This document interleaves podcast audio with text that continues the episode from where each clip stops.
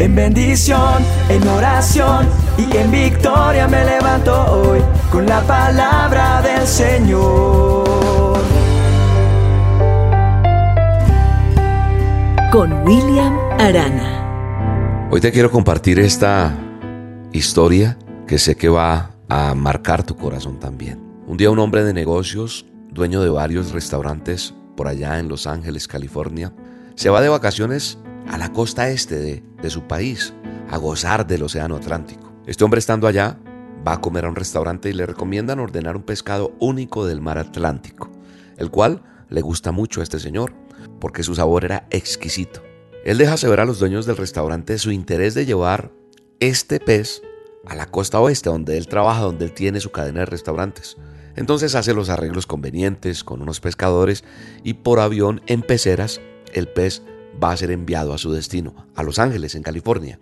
El hombre dueño de restaurantes con entusiasmo introduce en su menú y en su cadena de restaurantes este pez como plato exquisito. Pero se presenta un problema. El pescado no supo igual, es decir, su sabor había cambiado. Y después de varios intentos de venderlo, la gente se quejaba, no gustaba, fracasó el asunto. Entonces esto hace que detengan el envío y todo ese pedido que habían organizado con los pescadores y con toda la gente de la zona donde él probó el pescado, pues se viene al piso.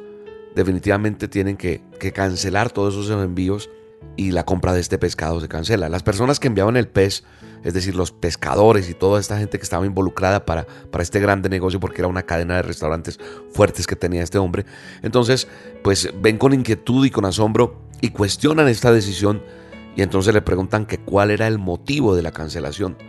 El hombre dueño de la cadena de restaurantes les comenta que ese pez no tenía el mismo sabor exquisito cuando él fue a probarlo allá, en la costa del este, y que llegaba a ese lugar donde él vivía y donde él tenía sus restaurantes como medio muerto en las peceras. Los pescadores cuando oyeron esto, pues se desanimaron porque era un gran negocio el que iban a hacer. Entonces el capitán del barco que estaba con ellos, con muchos años de experiencia, dijo, yo tengo la solución. Es decir, el capitán de donde se pescaba este pez de exquisito sabor en esa misma región. Entonces él dice, yo tengo la solución. Los pescadores dijeron, ¿cuál es? Dinos. Y el capitán dijo, fácil, echen en las peceras, como lo mandaban vivo en peceras para que mantuviera su, su sabor y todo, pero él se iba muriendo en el camino. El capitán dijo, echen en su pecera a su peor pez enemigo junto a él, para que lo mantenga activo, nadando, vivito durante todo el vuelo. El pez va a tratar de escapar, de ser devorado por ese rival pero esa adrenalina le mantendrá vivo y fresco y su sabor será el mismo de siempre, dijo el capitán del barco. Esto nos da una enseñanza. Esto me, me inquietó a comentar en esta dosis esto, porque muchas veces es necesario que nuestro Creador haga lo mismo con nosotros. Yo creería que Dios permite que, que se nos incluya en nuestras peceras de la vida, llámense familia, llámense en personas, compañeros de trabajo, situaciones en nuestro diario vivir. A ese rival se le incluye en nuestras peceras de la vida, a nuestro peor enemigo. ¿Para qué? Para mantenernos alertas, corriendo hacia Dios, siempre moviéndonos, eh, eh, orando, ayunando, leyendo el manual de instrucciones, cantando, asistiendo al ministerio o a sus iglesias donde ustedes van y nos mantienen vivos mientras llegamos a nuestro destino esa patria celestial preparada para cada uno de nosotros.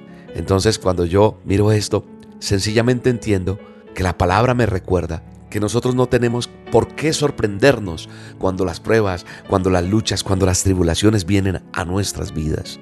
Tenemos un adversario que desea impedir el crecimiento nuestro, tu crecimiento.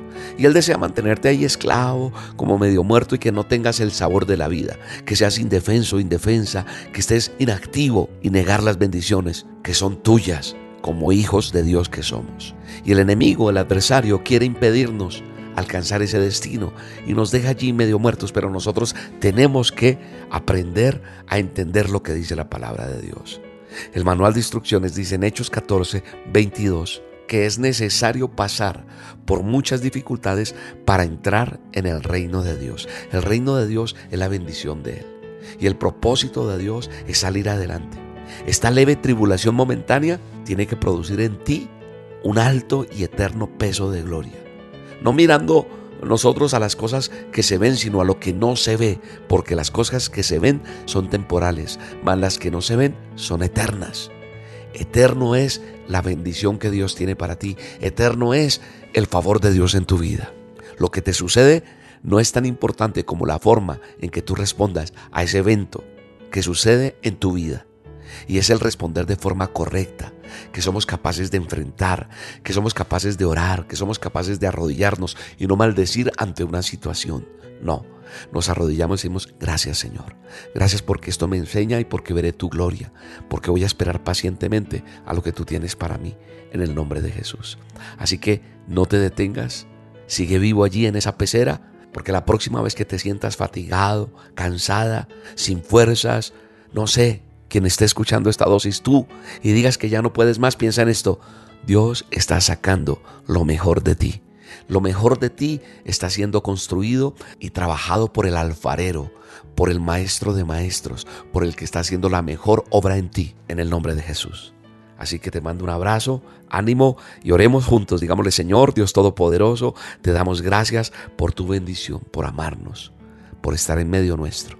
Gracias porque en medio de todo lo que estoy viviendo, tú me estás enseñando a acercarme a ti. La circunstancia que he vivido, que estoy viviendo o que pasó en mi vida fue necesaria para conocerte y acercarme a ti. En el nombre de Jesús. En mi vida yo he tenido momentos de tristeza y de felicidad. Tiempos de abundancia y de necesidad. Pero entiendo que no es mía la capacidad. Que lo que tengo es por su gracia y por su bondad. He tenido que reír, he tenido que llorar. He tenido que pedir perdón y perdonar. Sé que tengo que escalar, que falta mucho por andar, pero yo sé que ganaré, ganaré